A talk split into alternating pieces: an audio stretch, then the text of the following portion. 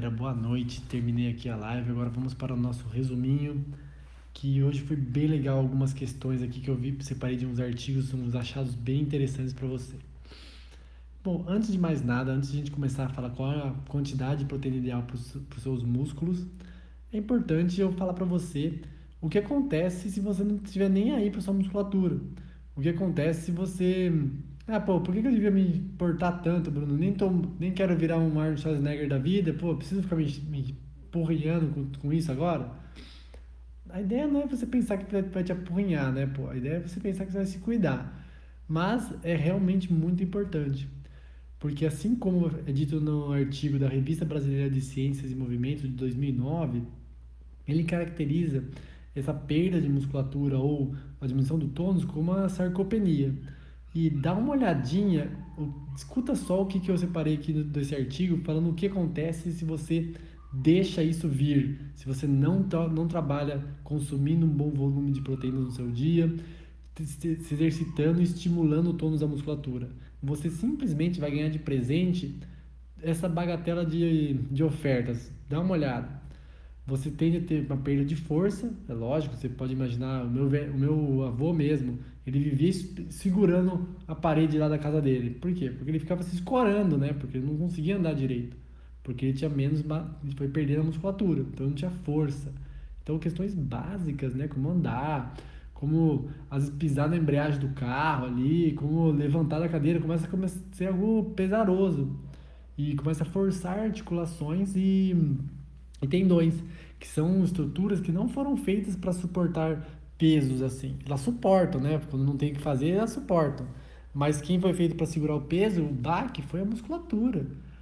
Então, quando o músculo não dá conta, esses, esses outros tecidos começam a ser afetados e isso causa dor.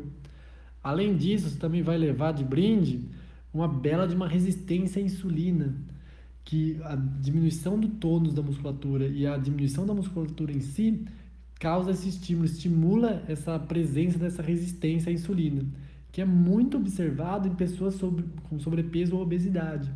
E muitas vezes você pode começar a colher esse, esse malefício por não não estar tá estimulando essa musculatura com uma certa rotina. E o que, que essa resistência à insulina vai fazer para você? Você vai ter simplesmente muito mais fome do que você precisa, de uma forma constante, você vai demorar muito mais para perder a gordura corporal devido à inibição de uma enzima que chama hormônio lipase sensível, lipase hormônio sensível, e você vai ganhar gordura mais rápido. E você vai demorar mais tempo para ficar satisfeito. Então você vai levar um conjuntinho vale barriga.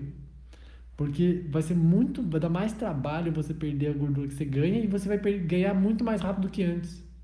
Simplesmente por você não estimular, você não estimular seu músculo ficar mais tonificado. E fora isso, essa questão da resistência à insulina, que vem devido a essa perda de, de volume muscular e de manutenção do tônus da musculatura, vem junto um brinde que chama diabetes tipo 2. A sua porcentagem de chance de adquirir essa, essa doença aumenta muito. E o ponto também entra aqui é a questão do histórico familiar nesta hora o histórico familiar é muito determinante, porque se você já tem caso de diabetes na família, se você já teve resistência à insulina nos outros horários, outros momentos, é hora de você grudar num exercício que você gosta, que você estimula esse tônus da musculatura e ó, casa com esse exercício para a vida toda. E um outro ponto bem importante dessa questão da musculatura regulando o corpo e da importância dessa, de manter essa musculatura é dita nesse artigo da Revista de Arquivos de Ciência e Saúde de 2014, onde ela referencia e ela mostra a relação do tônus da musculatura com uma diminuição de hormônio, de um hormônio específico que é secretado pelo músculo, que chama irisina. Esse músculo ele é estimulado devido à presença da contração regular ao longo dos dias da semana, né, da sua musculatura. Então, se você fica muito tempo sem realizar exercícios que têm essa contração da musculatura, seus músculos diminuem essa questão hormonal de erisina. E isso faz com que a diminuição da erisina vai fazer com que você tenha maior dificuldade de perder gordura, olha lá, de novo. Você vai ter uma maior ação estrogênica, devido a esse maior acúmulo da gordura em si.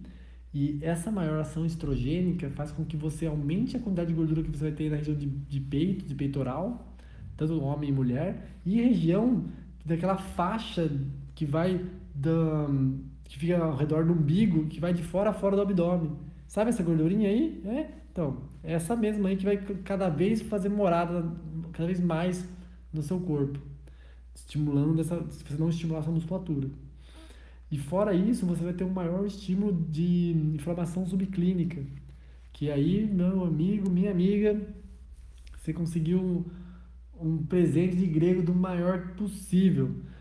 Você vai ter uma inflamação, uma vez que você tem inflamação subclínica, você tende, o seu corpo tende a ser um solo fértil para qualquer doença florescer.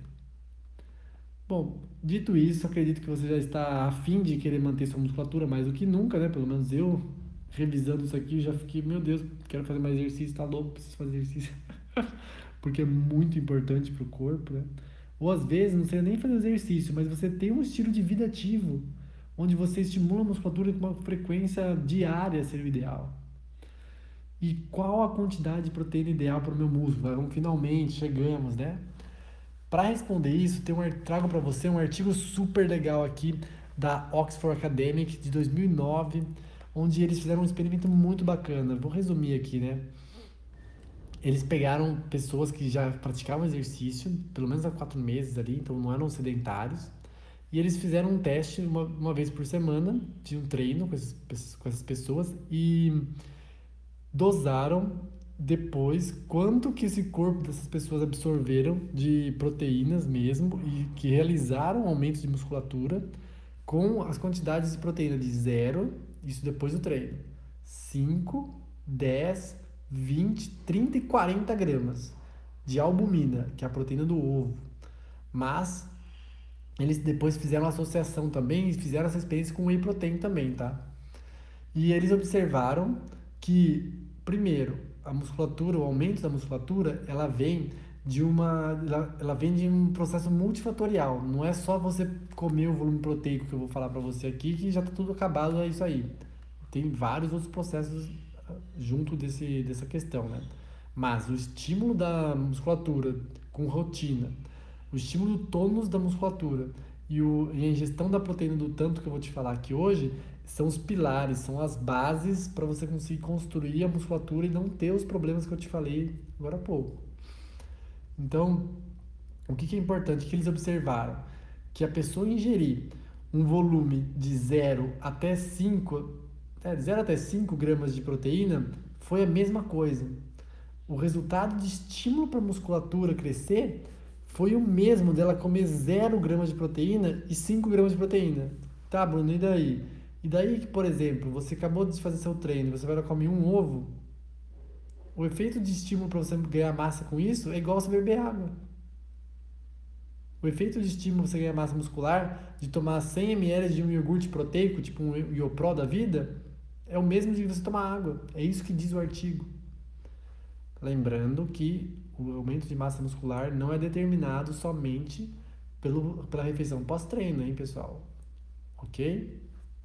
Mas é importante ter esse conhecimento para você entender que não é só você ir lá e ah, comer uma coisinha tá bom. É importante ter um nível mínimo de ingestão para o corpo fazer algo. É igual você pensar o seguinte: ah, minha gasolina está acabando, eu tenho que andar mais duas horas de carro.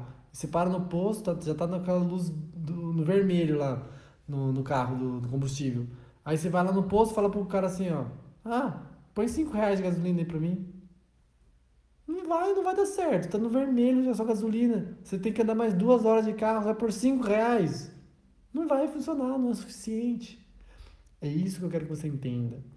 E nesse, nesse artigo específico que ele falou que até bom, 20 gramas de proteína foi um valor que verificou o máximo de ação de estímulo anabólico para manter a musculatura, melhorar o tônus, uma vez que treinou, e aumentar a musculatura também mais do que 20 gramas, 30, 40 gramas, não teve aumento da quantidade de, de massa muscular.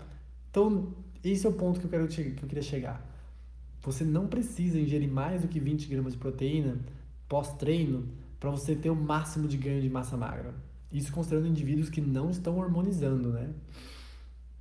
Então, o ideal seria você fracionar várias vezes ao dia essa proteína, 20 gramas, ao invés de você querer tomar uma balde de proteína depois do treino. Ah, acabou meu treino, vou tomar uma dose de whey saindo do meu treino, chego em casa como mais um bifão, com dois ovos e uma batata, batata doce. Meu, não precisa fazer isso. Você está se empanturrando à toa. Você está deixando de apreciar os alimentos à toa. Então, coma com sabedoria, dê para o seu corpo o que ele necessita. Lembre-se que o artigo também frisa muito isso. Ele fala que não é só esse fator que determina o ganho de massa. Tem muitos outros fatores envolvidos.